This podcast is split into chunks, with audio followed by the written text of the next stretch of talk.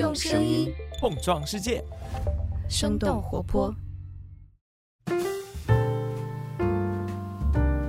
嗨，大家好，欢迎收听《声东击西》，我们一起用对话来发现更大的世界。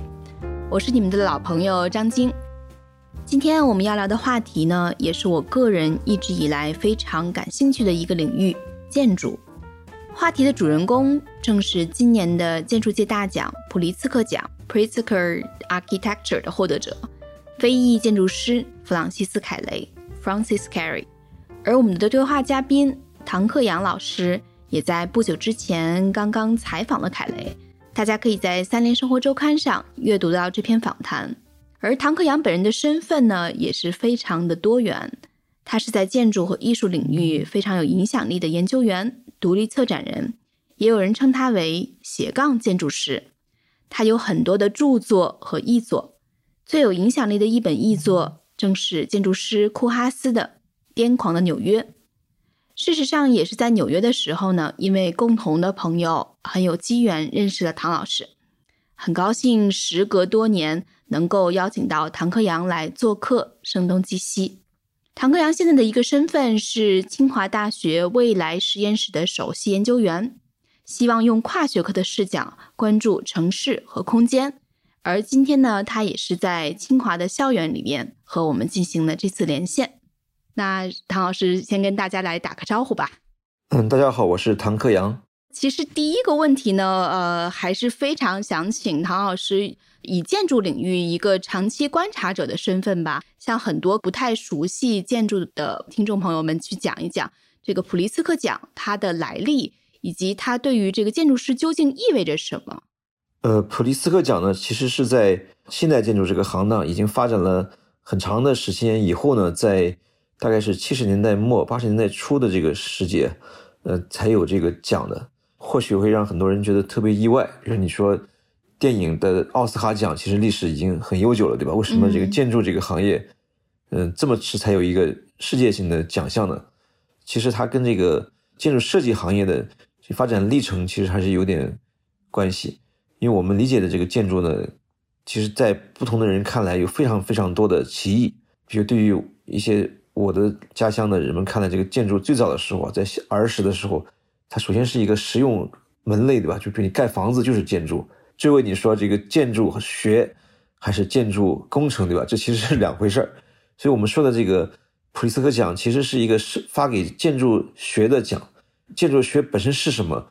呃，虽然这个建筑是行当可能跟人类的历史一样悠久，但是建筑学当代建筑学，呃，成为一个非常成熟的，呃，不光是一个大学里的系科，对吧？同时还成为一个社会的。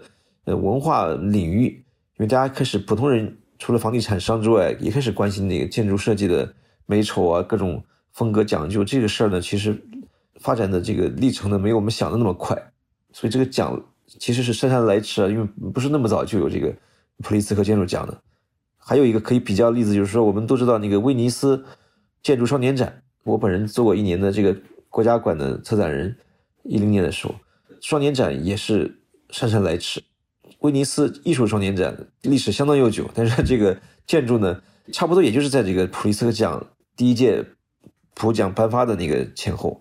其实它也不是偶然，你像后面发生了什么嘛？因为今天时间关系就不展开这故事了。但其实是看似这个没有任何联系的，其实是呃有很多的这个蛛丝马迹的这个联络的。明白，等于他们两个几乎是同时诞生的，就威尼斯建筑双年展和这个普利斯克奖，到现在差不多有半个世纪的历史。前后脚吧，可能是反映了这个当代的人已经把这个建筑设计当成一种文化消费了，不再是说一个很专门的工程领域了。对，但实际上呢，虽然它诞生的时间不像呃奥斯卡那么悠久，但是对于建筑师来说，肯定还是一个桂冠性的一种荣誉嘛。包括很多人们耳熟能详的那的建筑师，因为这些年中国也成为了建筑师最佳的实验场嘛。过去这十年二十年的样子吧。所以，其实我们熟悉的很多的建筑师都得过这个领域吧。我可能觉得，我就因为我还是更多从呃小白的视角来看，那可能大家在北京嘛，就会知道那些 SOHO 的这些典型的地标性建筑，它的呃这个设计者扎哈·哈迪德也得过这个荣誉哈。像我们比较熟悉的 Frank Gehry 在三里屯的这种建筑也实际上也是呃，他本人也是得过这个呃普利策克奖，有人把它称为是建筑界的诺贝尔奖啊，可以说是非常非常 top 的奖项。没错。不知道像唐老师，您之前是认识今年的普利策克奖的获得者凯雷吗？你听说他得到这个奖项的时候，你的第一反应是什么？第一是因为跟很多的建筑师，得过这个奖建筑师打过一些那个人的交道，其实主要是因为职业便利的关系，并不是说我跟他有多少交情，对吧？第二呢，就跟这个普奖的委员会的中间的某些人也挺熟悉的，就职业的便利吧。最后就是因为每年。因为这种便利呢，每年他们都会邀约我写一篇这个呃普奖的得主的文章。这个文章呢，因为他要提前准备嘛，所以你就要比别人会早点知道一些。当然这是保密的，就你不能告诉别人。所以，嗯，我会稍微比那个大多数的同行早点知道这个事儿，我不能跟别人讲。我其实对这个非洲建筑师也没有太深的了解。说实话，每年而我写这个文章的时候，我都有点忐忑呢，就怕他。找到一些我不是很了解的这个建筑师，你当然也只能依靠他提供的那些背景材料，同时还有一些可能以前如果不是今年这个非洲建筑师的话，有些人多少是从欧美同行那儿会听说一些他的这个业绩的。今年的这个建筑师，就说实话，真的是我知道的也不会比大众们知道的更多，因为我确实对非洲本身就了解的不多。后来做了一些研究，比如看了他很多的视频呢，这些呃介绍文章，对吧？虽然了解的。不算那么多，临时抱佛脚。但是呢，呃，对于今年非洲建筑师得奖这个事本身也没觉得特别的意外，因为他们每年都会有一个很有意思的，就叫做猜奖，对吧？就是很多人在想会不会把这个奖颁发给，比如我们大家都熟悉的魏延武，是日本人，还有那个美国的斯蒂芬·霍尔。对，斯蒂芬·霍。对对对对，是大家觉得，呃，这些人好像似乎也水平也不差，就。可能说不定轮到他了，对吧？就跟那个文文学奖的那叫什么那个村上春树，对 对对，对对对 对对对对。但他们忽略的就是说，咱们中国人有一句话叫做“文无第一嘛，武无第二”，对吧？因为踢球你可能能分出来输赢，但是这个类似于文学艺术这样的领域，建筑学其实也是一种广义上的文化领域，对吧？所以他很难说把这个奖颁给谁，是因为呃他的技艺。真的超越了那个从技术层面上超越了的那个其他人，因为建筑学本来也不是完全是一个个人的事业，因为你脱离了工程师的协助，你可能就干不了这个活儿。但是为什么至今为止这个呃这奖也没有颁发给一个建筑工程师呢？对吧？结构工程师，比如说，嗯，这还是反映了他们没有呃想要去把这个奖过于的这个精确化，像我们现在说的这个很多研究都需要数量化，对吧？可能给大家打分，然后最后看对谁。打分高就发给谁？对，量化的。在我看来，这个奖的颁发的逻辑虽然不能说是这个有什么可以猜测、可以预测的东西，但是它确实是大的目标，就是要维持一个文化上的总体的目标。所以它可能今年和明年的这个奖不好说，一定是颁给谁。但二十年以内，它一定会有有一个文化意义上的这个均衡，着眼于全球的这个建筑学的发展。嗯，所以它不可能落下非洲。所以非洲人得奖其实迟早的事儿。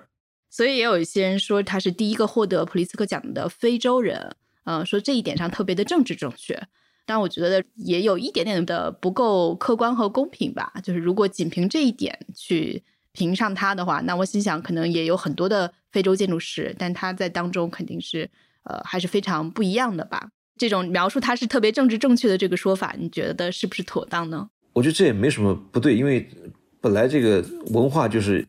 包含着政治正确的这个 内容的，只是说不应该一直都政治正确，因为它毕竟还有一些专业的含量。从建筑学的这刚刚说那个它的那个广度来说，对吧？它就应该包含方方面面的内容和指向。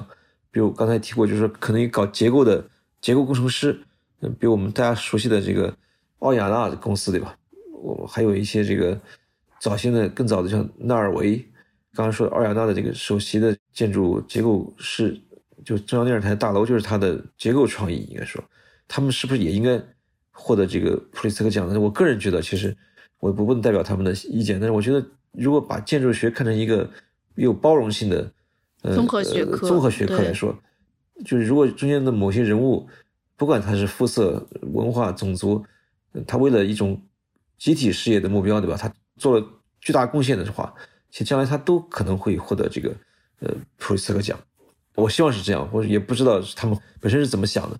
再倒过来说，就他这个凯雷本身他已经模糊了这个所谓的纯建筑师和建筑呃活动家的这么一个角色。他那个颁奖词里也也也提到了，被他自己去筹钱，是的，帮助社区筹钱去嗯推进项目，对吧？所以将来也许就有一个业主也可以获得普利斯克奖。最好这个业主可能还是有帮助来设计建筑，所以建筑师的职业从古代开始就不一定是呃完全是由技术人员担任的，可能他并不是说一个创新，而是回归回归到建筑学的一个最早的这个面貌去了。中国古代可能你要是熟悉历史的话，就知道负责这个建筑的这个行业是什么呢？就当然工匠是首先是有了，对吧？他但还有一些就是官名是不是他可能是工部尚书，对吧？他可能有时候也会。做一些工程这样的活，匠做大匠，营建一个都城啊，做一个巨大的结构项目的时候，负责这事的人很难说，在古代是不是是我们狭义上的那种建筑师？其实有很多人都能够呃做建筑设计，社会条件和他的那个呃技术能力允不允许他这么做而已，对吧？在这个时代，越来越分不清很多这个呃事情的这个呃所前因后果的时候，对吧？能够在这种混乱中脱颖而出的，能够以一个清晰的目标，然后又身体力行的把一件事情做成，他就是建筑师。对，我觉得其实确实是，可能建筑师这个听上去是一个职业，但是它其实可能是包罗万象的，它可能是非常丰富的，而且这个含义又是在不断变迁的。就未来，不管是从啊您刚刚讲到的结构工程学，还是有可能是个社会活动家，像他这样的社会活动家，呃，获得这一奖项，其实都是非常有可能性的，而且也是非常有想象力的。跟这些普利斯克奖的评委，呃，也平时有一些接触嘛。比如这些年对普利斯克奖的这个关注来看的话，你觉得他们在整体的这个选择标准上，呃，在发生哪些的一些变化呢？就是我我个人印象很深的是，就是二零一六年左右的时候，当时正好是我还在纽约，呃，所以有机会见到当年的得奖的得主是一位来自智利的建筑师 Alexander Aravina 啊，他也是盖福利房，帮助这个灾后重建。在我看来，其实还挺接近的，因为都做了很多偏公共服务的目的，带有很强烈的社会价值。我不知道是不是这些年 p r i s c a 这个奖项，呃，越来越多的倾向于给到这些带来广泛社会价值的这个建筑师。这个建筑师，其实，在我们在哈佛大学上学的时候，他也是我们的客座教授，嗯，或者是专职教授，我我也记不太清，但是他看过他的展览，在大学里面。他也给我们上过课，做过讲座。我觉得所有的建筑项目，它都有社会价值的一方面，甚至房地产商的作品，其实它也有 社会价值，对吧？只是有时候是负面的。所以我觉得问题倒不在于它有没有社会价值，它必然是有的，对吧？关键是在他的职业的操守里面，他有没有这个有意识的去加码去推动这样的这个社会价值的这个实现。嗯，作为这个行业的集体存在的这些委员会。评奖的这个评委个体可能很难说，就每个人的看法不一样。但作为一个集体，他大致的看法还是一致的。他们可能会考虑到这个建筑这行业本来是一个很个人化的这个职业，但是他总体上他还是要考虑自身的这个可持续的呃发展的。他知道就是可能这个社区社会对吧是建筑命脉所所在，因为建筑它不像艺艺术，有时候是确实为可以是以 one man's art 嘛，可以是为一个人做的。是的，对，但是建筑它不大可能是这样。对一定是团队的，没错没错。现代建筑学的这个割裂状况，就是一开始提过，现代建筑学的历史并不悠久，可能也就一百来年吧。就是从那个耶鲁他们都有这个建筑学院开始，割裂就体现在就是说，本来这个专业是一个社会性的专业，是一个集体工程或者大家协作的结果，但后来呢，所有的光环都归于建筑师一个人了，就像电影的拍摄对吧？大部分的这个荣耀都给了这个导演和男女主演。对，普利斯讲的这个最近的这种新的这种动向，我觉得并不是发明，只它只是一种回归而已。嗯，他是在努力的想，呃，掰回来，想提倡一种新的价值观，就是一种整体性的，呃，把建筑当成一种系统工程来来看待，对吧？同时，建筑师在里边起了一个画龙点睛的这么一个提领性的，呃，英雄主义的这个色彩的这样的一个作用。所以，它实际上是回到了一个初心的。我我觉得是这样。嗯，为现在这种。学科体系、营造体系所割裂的这种需求供给、构想者和实践者己的分工，相对来说，嗯，他可能鼓励呃恢复这样的一种联系。您刚才也特别提到了社区这个概念嘛？这次对凯雷的评审词里啊，我我稍微给大家念一下啊，这个评审词中提到弗朗西斯·凯雷以其全部作品向世人昭示，根植于当地的材料能够创造无限的力量。他的建筑为社区而建，与社区共存，直观反映出社区的方方面面。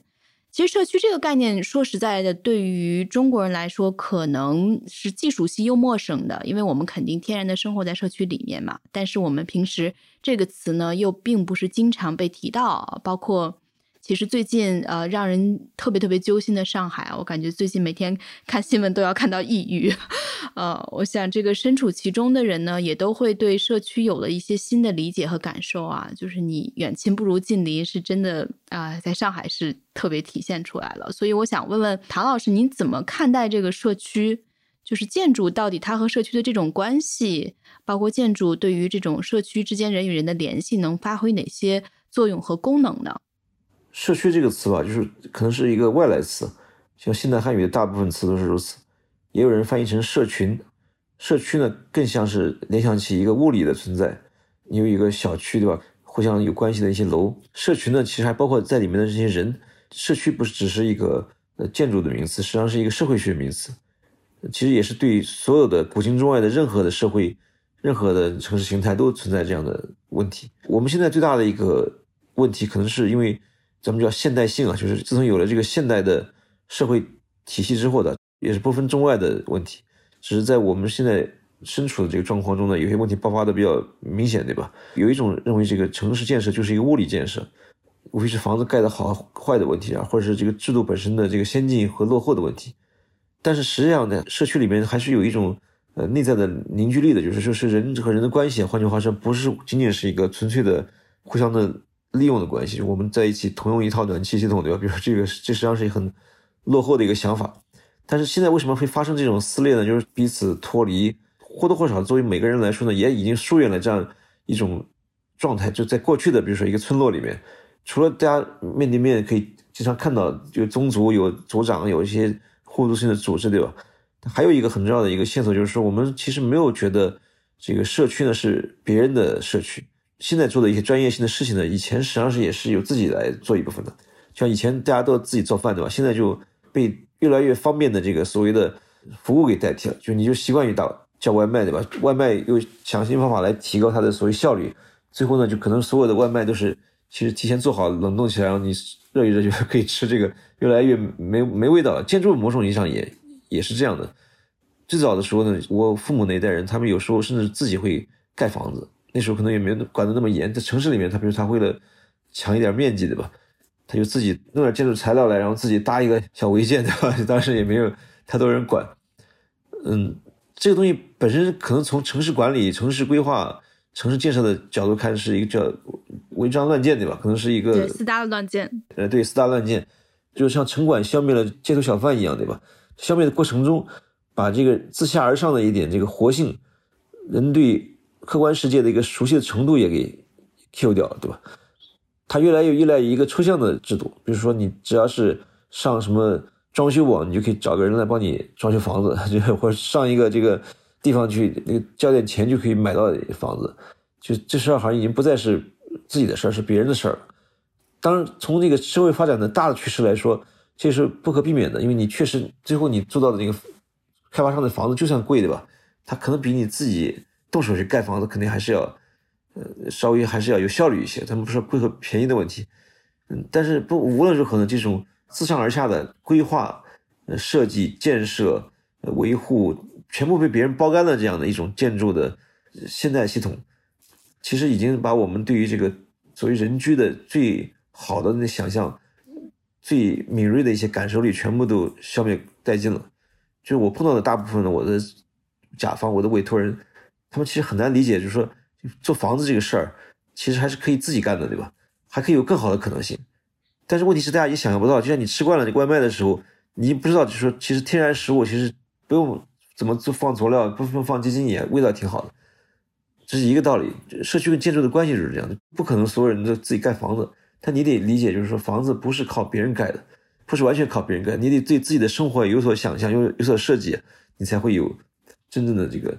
好的建筑，大部分我的这个甲方委托人，他们都会第一反应就是他就是这事儿，你是我帮我干这个劳力的人，对吧？就是你，我只需要花钱买我的服务，其实他最后他可能给的东西都是特别特别呃大而无当的一些东西，一些很虚的一些想法，最后也不能落地，他也逐渐丧失了一种对更美好的这个人居生活的想象力。我觉得这个才是最糟糕的事。所以其实本质上也是人和这个建筑本身的关系的变化，引发了这个社区这个概念，其实到现在已经被异化掉了啊，基本上。没错，所提的社区和真正当初 想象中的社区完全是两个样子了。没错，当然我也不觉得这个过去的这个社区就一定好。然后有人说你这样意思是不是就回到这个，比如说徽州的古镇，或者是这个什么老的 老的对，就邻居吵个架，整个大家都知道了什么的，叔伯妯娌都住在一起那种状态。我也不是不觉得那个就是解决方案。那样的一种古老的生活方式里面，确实也有一定的合理的东西。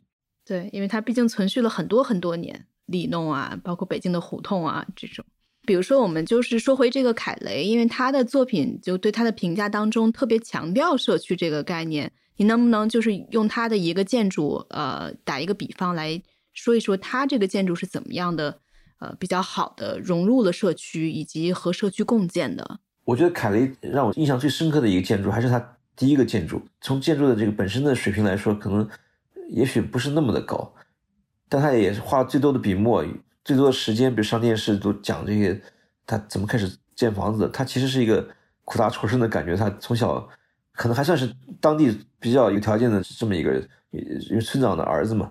但他确实相对于这个一般的，哪怕是普通欧洲人来说，他的教育那个机会也是非常的呃稀薄。好像是在这个很年轻的时候得了一个奖学金去了德国去先读，就相当于我们的勤工俭学的感觉，对吧？很具体的一个技工的这样的一个学位，然后他就开始有机会就成为建筑师了。其实我个人觉得，我跟他并不太熟悉，跟他聊天也觉得他其实还是一个很羞涩的、内向的，就是不是那么善于去像有些欧美的设计师那样去推销自己这么一个人。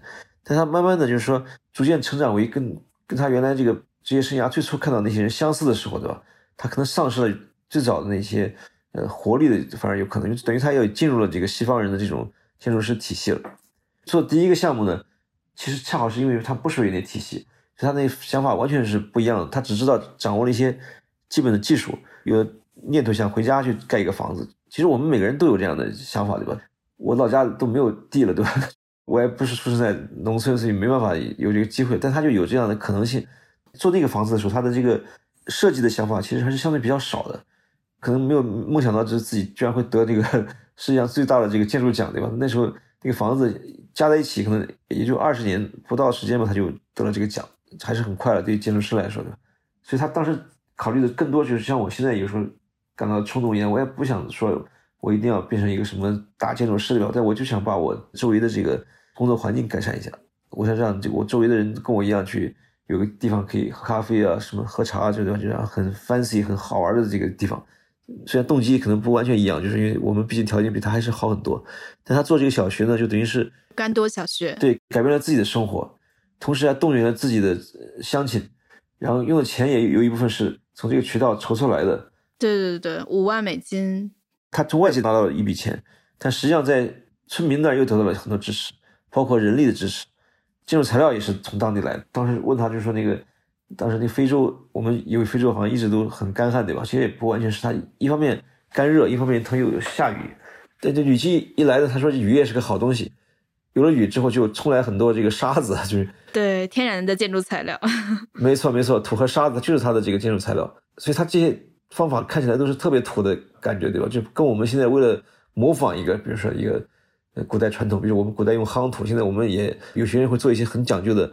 室内设计师就有就有这样的，他做了一很漂亮的夯土的室内，就具体不说哪个项目了，但是那就是完全是一个好像吃惯了大肥肉的人，他突然吃野菜的感觉。其实那那完全不是一个意义，因为他说的稍微私人的话没有在这个采访里面发出来，因为好像跟专业没什么关系。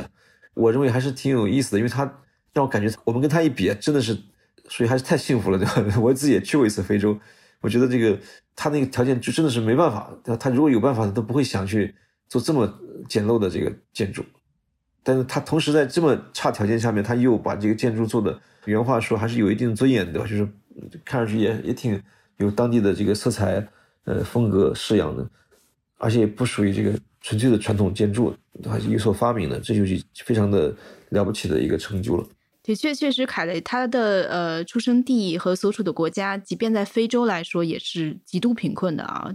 这个 Burkina Faso 是吧？这个国家的名字，嗯，是西非的一个国家，他那个所在的村庄，就是刚刚您提到的他的第一个项目叫 Gando，其实就是他做了一个呃学成归来吧，就是我们现在感觉是荣归故里了。做的第一个项目是甘多小学。我也是看了他在 YouTube 上的一段 TED 上的一个演讲啊，只有十几分钟吧，讲了很少的他个人的这个案例。呃，其中就是像您说的，他笔墨最多的啊，可能跟大家分享最多的就是这个甘多小学。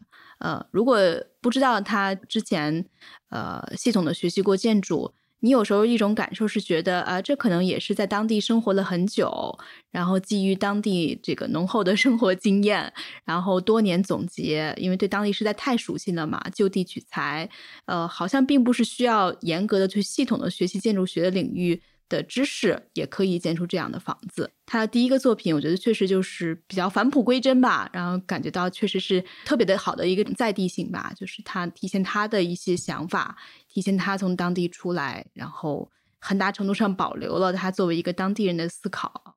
其实凯雷应该是跟中国也还是有一些千丝万缕的联系嘛，他也表达过自己对。中国建筑和建筑师的一些兴趣和关注，你自己觉得中国的建筑理念和风格对他产生了哪些影响？建筑师不管是非洲的还是亚洲的还是美洲的，他都会有这两面的这个兴趣。我自己也是这样。一方面呢，你可能还是有一些社会的抱负或者有一些理想吧。呃，另外一方面呢，能干好一件事情，其实对你的这职业生涯也是有重大影响的。通俗的说，就是说，一个是你想干什么，还有一个是你能干什么的问题，对吧？就凯雷他本人，我想跟我采访过的大部分的这个世界建筑师一样，他应该还是比比较有天赋的一个非洲人。呃，换句话说，其他的人虽然也跟他有迫切的这个一样的需求，但是他未必有他的能力去做好这件事情。他最早他们是是一个建筑技工，可以这么说，凯雷的这个出身，对吧？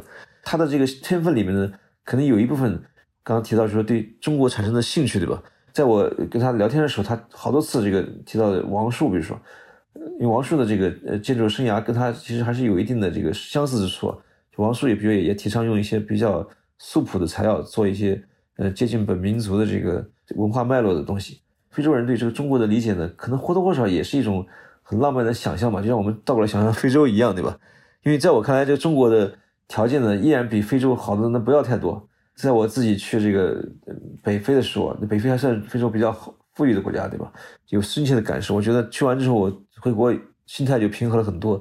我们发展的还是比他们要好。我对自己对中国建筑的看法跟他的呃不太一样，就在于对他来说，大多数非中国人从来没去的之前会有一种非常呃浪漫的想象，但去完之后呢，可能会 就是想象的不太一样吧。就是我们的这个文化是不是很素朴，对吧？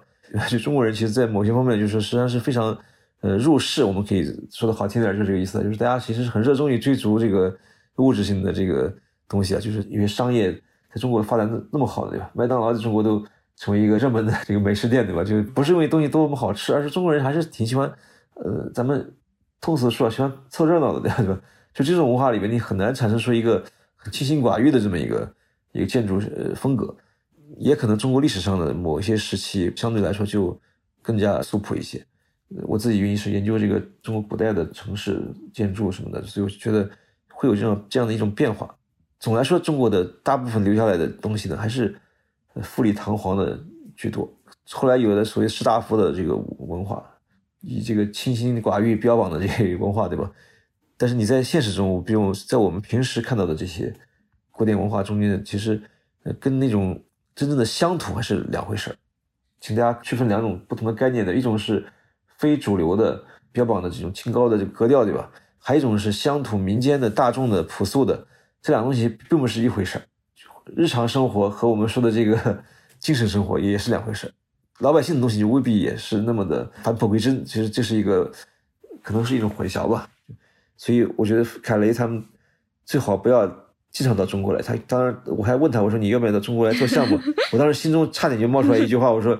哎，你要不要给你介绍一个房地产商对吧？他说不定做 做一个什么，做一个什么，就想这个事情真的是把把他给害了对吧？因为建筑师呢，难免不会走上这条路，因为他既然有天赋，他就会慢慢的去追求一个更多的机会、多样性的这种从业语境，对吧？尝试一些新可能。对对对对对，但这样也许就把他给害了，因为建筑师是不是应该离开本乡本土去到别处去做事情呢？那没办法，我们现在也是这样，我到处做事情，国外也做过 的，这尤其国内，我基本上每个省份都跑过，对吧？成不成的，反正都去。探索过，但是因为你没办法，你那那地方有项目，你就得去哪儿。嗯，那谁有钱让找你做，你也不能完全拒绝，对吧？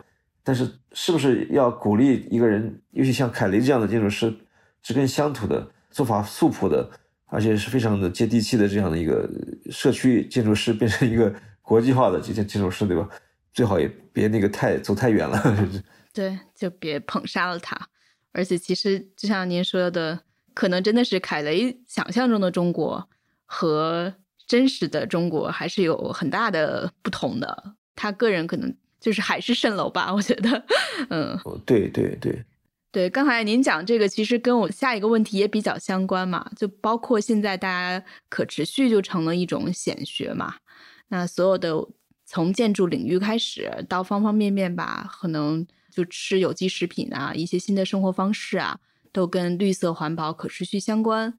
但也许对于我们的父母一代，或者说，其实现在在世界上很多其他地方，有些人也就是保持着一种比较朴素的生活，呃，比较原生态的一种生活吧。那对他们来讲，就是自然而然的，没有刻意去可持续啊，刻意去环保啊什么的。但是对于一些可能生活水平到一定程度之后，他们就把这个概念重新又抛了出来。那我觉得可能对于凯雷来说也是这样子，因为他自己确实是一个。出生于世界上很不发达的一个国家，然后普通人就会觉得这种不发达国家，首先可能思考的都是温饱问题嘛。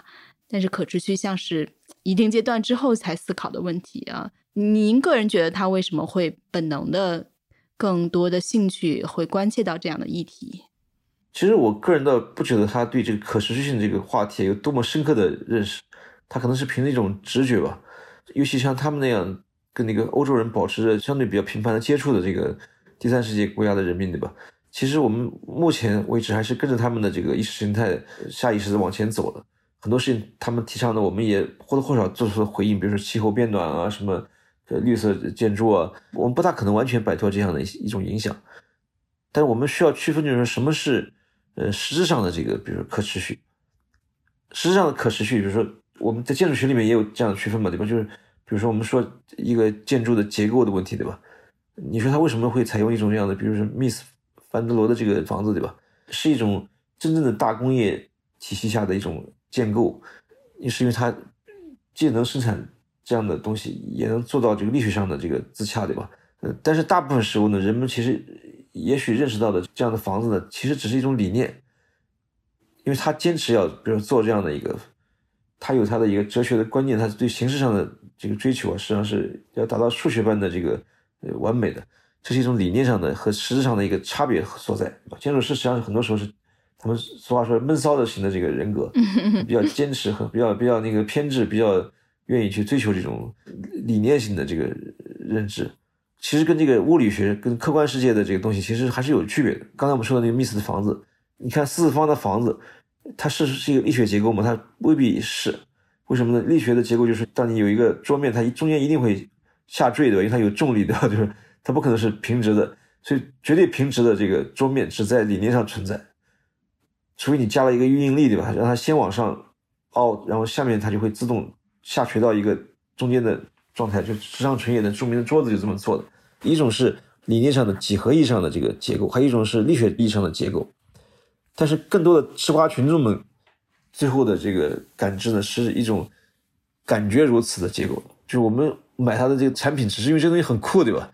我为了显示我其实是一个追求生活品质的人，我就追求一个感受层面的力学的结构或者看得见的东西。所以就回到你刚才你说那个可持续话题，大部分人实际上是追求的是让别人或者让自己感受到我是一个呃热心的环保人士这样的一个可持续。对，在意环境。没错，在意环境。对吧？但是呢，很少有人能够，呃，做到像那个职业建筑师一样，他就能够很说清楚。之前我们博士考题还考了这个嘛，就是就请你答出这个可持续建筑的四四点还是五点，就很多人都答不出来，而且很多年干过建筑的人他也答不出来。因为他需要某种呃大家认可的一个共识，需要背书，或者说你平时做建筑的时候，如果你不是专门做这一行的，你不一定知道这个准则。但这个准则跟你最后达到实际效果又又是两回事儿有这样的一个规定。前几天我们还在辩论这个问题，就是比如说我们买了一个可持续的这个方便碗，对吧？因为我就不想洗碗，可降解的，没错没错。但是有就有人提出这个异议，他说你这个碗其实一次性的碗不利于这个环境，对吧？我就反问说，你怎么知道的？你你你看你天天洗碗的时候花那么多水，对吧？洗了那么那么多水，那么多洗洁精，然后呢最后要冲干净，那难道不是一种环境资源的浪费嘛？对吧？你这个浪费，我我不是说一定哪个更好，它其实没准你那种方式更浪费资源，对吧？不可量化，尽量避免这个。造成更多的污染，所以我用可以降解的什么碗，让省了时间洗碗了，少用几个碗，对吧？对，每个人不同的选择。纽约有一个女孩，她就不用那个一次性的，所以她就所有东西都尽量就少用，这些一星期产生的垃圾，据说一只手都抓得过来，对吧？这种就反正普通人不太容易做到吧，就是对吧？所以凯雷呢，我觉得他远远没有达到这个程度。毕竟你看他穿的牛仔裤，他是不是天天就在计较这个身上的每个东西是不是都是符合这个环保标准的？我估计很难。尤其在非洲，对吧？中国的那个产品在非洲到处都是，那都是可能很多都不一定符合西方人意义上的那个环境正义性的，所以他可能更多关心的是一个让他社区能发展的这么一个议题，所以让大家达到最起码的舒适，我觉得才是他的关心的重点。然后在舒适的前提下面呢，因为他受制于这个他的环境，他经常在德国待着，所以德国人肯定会希望他能够把德国的这个欧洲的这种。呃，绿色建筑的理念带到非洲去，在那个环境下面，他能够获得一定的这个生存基础啊，它可能还是会有意无意的会做到这个，呃，欧洲人所坚持的东西，对吧？但是是不是一个很主动的选择，乃至于是不是一个非常智慧的、有很多技术含量的选择，这个还得再深入了解。我也不能说就不是。可以理解，我觉得肯定也是在当中在找一种平衡吧。没错，为家乡能够做点事情，以及可能还能得到西方的理解和认同。他的身份的在这两边，其实也是一个很微妙的一个状态。没错，没错。所以当时我我就跟他讲，我说我听说你现在在这样在柏林待着，他马上就很敏感的就回应他说我其实没有天天在柏林待着，我一半在布基纳法索，一半在在柏林。就是最后一个问题了，就是也有点跳跃性，也是这段时间，其实从去年以来，呃，我也了解到很多的建筑师也现在接到了这个和国家大的这个政策、乡村振兴相关的一些项目嘛。凯雷其实他在做的一些事情，也是在欠发达地区做一些新的建筑理念的尝试。呃，您觉得这个中国现在在开展的这种乡村振兴，甚至有一点运动式的这个？状态，凯雷在做的这些事情，能对这些乡村建筑有没有可能有一些启发和影响？我觉得其实凯雷一定是一个很伟大的人呢。我觉得他还是挺敬佩他的，从他的遭遇啊，他个人的这个表述的一些呃坚定的这种这种决心，我个人是比较佩服他或者崇拜他的。但另外一方面呢，我觉得他其实难以为我们提供一种说乡村振兴的样板。就是我觉得其实乡村振兴不完全是自下而上的。刚才我说我们会反对有一种一味的从自下自上而下的这种，就城市国家要给分配任务，然后大家规划建设怎么样，全是就纳入一个密不透风的体制之中，对吧？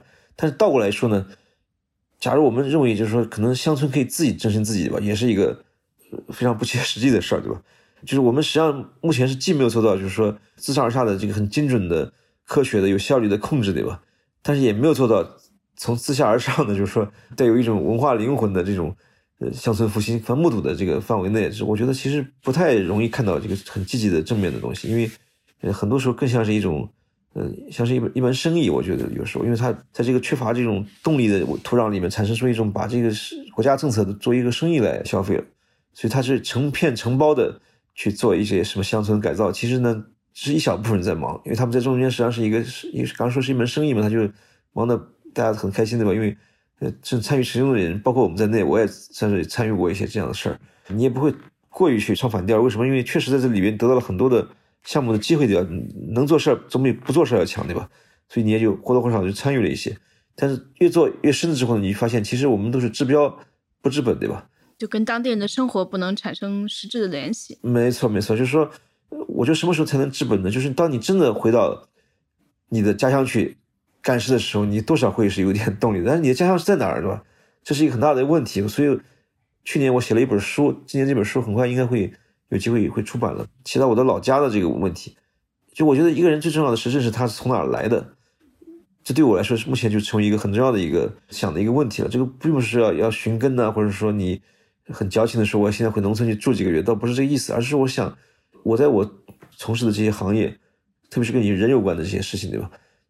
那么我做的这方法论也好，技术也好，资源也好，从哪来的呢？对吧？我总觉得好像是树立出来的，或者别人教给我的，国家给我的。其实最根本的动力和逻辑应来自于你的生活处境，对吧？来自于你过去是怎么生活的，就你的祖祖辈辈他是怎么一步步走到今天这个地步的。这中间其实必须承承认，不是所有东西都是我们现在说的那种，因为设计产生出来的很愉快的东西，对吧？很好玩的 fancy 的东西，其实恰好是那些。比较糟糕的存在，也许会给你带来一种启发。就像凯雷中间谈到了一些他的那些一些境遇，比如他经常说做一个更大的建筑，但是没办法，那地方老政变，对吧？首都今年年初还发生了一次政变，所以他就根本就无法去面对这个这个问题了。所以我写的系列文章里中间谈到主要的一个关键词就是这无名的故乡，就是我并没有想把这个事儿呢，就是因为得了普利兹克奖，对吧？一下子变成是一个标杆，就成为一种新的风格的样板。就因为他这个五颜六色的，看上去是一种非洲风格。我在中国再找地产商再做一个吧，这要要了命了，对吧？因为你你应该做的东西呢，其实它不应该以一种呃形式的愉悦为为为目的。我至少我觉得这是一个副副产品。更重要的是你在什么地方长大，你的老家是什么样子，对吧？可能有时候都不一定是乡村的，可能是在城市里也有可能。像我们从小就没有见过，呃，或者很少见到乡村是什么样。因为我最早的这个祖籍，对真正的乡村还很难见到。没错，我祖籍离我家其实不并不远。我的母亲和我的父亲的两边都是来自于农村。最早的时候，他们叫祠堂所在地方，家族的那个起源。但是从他们那代开始，他们对乡村就已经是生疏了，等于是。就我们其实并不知道我们是谁。近代化、现代化来的一个必要的代价，对吧？因为它实际上是被从它的最早的语境里面连根拔起，已经好多年了，不是现在开始的。现在就有必要去。恢复这样的一种联系，我觉得就是主要首先是得恢复这样的一种联系，而是实事求是的这个很坦诚的面对他，也不要觉得他有一种道德的什么一种情绪的在里边，对吧？你你不是因为你回到农村跟农民一起过日子就好像很高尚，我觉得这个倒不是一定的，对吧？关键是你要坦诚的面对中间出现的各种各样的现象，也可能正面的，也可能是负面的。建筑也是一样，对吧？过去的建筑就一定好嘛，对吧？这不也不一定。乡村就是一定比城市优越吗？也不一定。对，罗马人开始说到这个乡村跟城市的比喻了，对吧？就是它是两面都有点揶揄，就是说乡村有乡村的毛病，那那个城市有城市的毛病。但是我们说的这个乡村振兴，只是因为中国大部分的这个问题或者落后的，嗯，不是很完美的东西，其实跟乡村还是占多数一些。像我们前段时间出现的这个，你也知道这个年前发生的这个事儿，对吧？就是在江苏，对吧？反正就是这个。非常骇人听闻的事儿，就是非常蒙昧的一个地方。对对对对对对，所以更重要是在这个意义上重新认识乡村，而不是说急着把他的那个这个面貌打败一新，对吧？我觉得这都是第二位的事情。所以总而言之，他所谓的振兴，这个振兴如果就面貌本身可能是很快的自上而下的，但就这种深层基底的变化，不管是说能够让它产生内在的一些生气啊，或者是。真正的把人重新吸引回来啊，那是需要很漫长的一个过程对对对，就是说，就像我们刚才说的那个三种区分的吧，一种是你感受到这个乡村气息，比如说就是小木屋，没有几层高楼，不是有个笑话说他你你实现理想，天天上班就只要几十米，然后那房子是两层以下的，对吧？然后也没有这个污染，什么鸡蛋都是插在这草里，这就是还是一种想象。农村没有你想那么好，对吧？比如说，但它实际上是大多数大家在意的就是这个感知中的乡村。就第二种层面，就是他就稍微往前推进一步，就是理念层面，他又陷入一种僵化之中。他觉得我既然要做乡村的，我就要一定要把它跟城市什么区别开来，对吧？然后他开始仓促的就得到一个结论，就是虽然我不要这个表面化的，所以我就要大力推进某某某某某某。其实所有的事情都要面对一个最后的一个。终极性的问题是，实质上乡村是什么？远没有我们说的那么简单。一种是理念层面的，一种是感受层面的，还有一种是实际上是什么，对吧？三者之间，它必须达到一个动态的一个平衡。而不是说我们就拥抱其中的一种，对吧？我就是要国家政策执行到底，乡村就万事大吉了。其实没有东西是完全靠人力能够单方面去撼动的。对，我觉得不要就是想象中想象自己可以一切都可以做到，要承认自己的有限，有可能才能做更无限的事情。对。挺好的，我觉得今天其实是我们从凯雷聊起来，我的个人感受就是认识到，呃，建筑真的是像呃魔方一样，啊，它可能有很多的这种面相，也有很多的各种各样的排列组合，也可以衍生出特别多、特别丰富的呃一些社会学的话题。呃，非常感谢呃唐克阳老师能够做客声东击西。其实我们今天聊的话题确实是远远超过我当初的设想啊，因为。最初可能是觉得，呃，可能您可以分享一下您跟凯雷的一些交流背后的一些体会啊，呃，更直观的一些感受。但是实际上，我觉得您跟我们分享了很多自己的一些思考，包括对一些概念当下的一些价值的一些理解啊，我觉得特别有收获。呃，谢谢唐老师跟我们分享。不客气，不客气。因为主要凯雷确实也是这样的一个很特殊的建筑师。如果你要是提到另外的。有些建筑师，我们很多是技术层面的话题，很少的一部分人建筑爱好者去关心的话题。那这个建筑师，你要提他的成就，就不能不提到这个建筑以外的这些东西，实际上可能更重要。对，而且其实可能这也是真的，他能够得到这个奖项的一些特殊的价值吧，就是更多的是引发了人们对一些重要话题的真正思考。没错，我觉得这个可能比盖一些更漂亮的建筑，或者说更哪怕是能够留存很久。成为一个呃经典的地标性建筑的那种背后呃含义更丰富更深远吧，特别开心今天的聊天啊！那希望未来有机会更多的请到唐老师上我们的节目，也谢谢大家收听声东击西，欢迎你们写 email 联系我们 e t w studio at gmail dot com。那谢谢唐老师，谢谢大家，我们下期节目再见。好，谢谢你。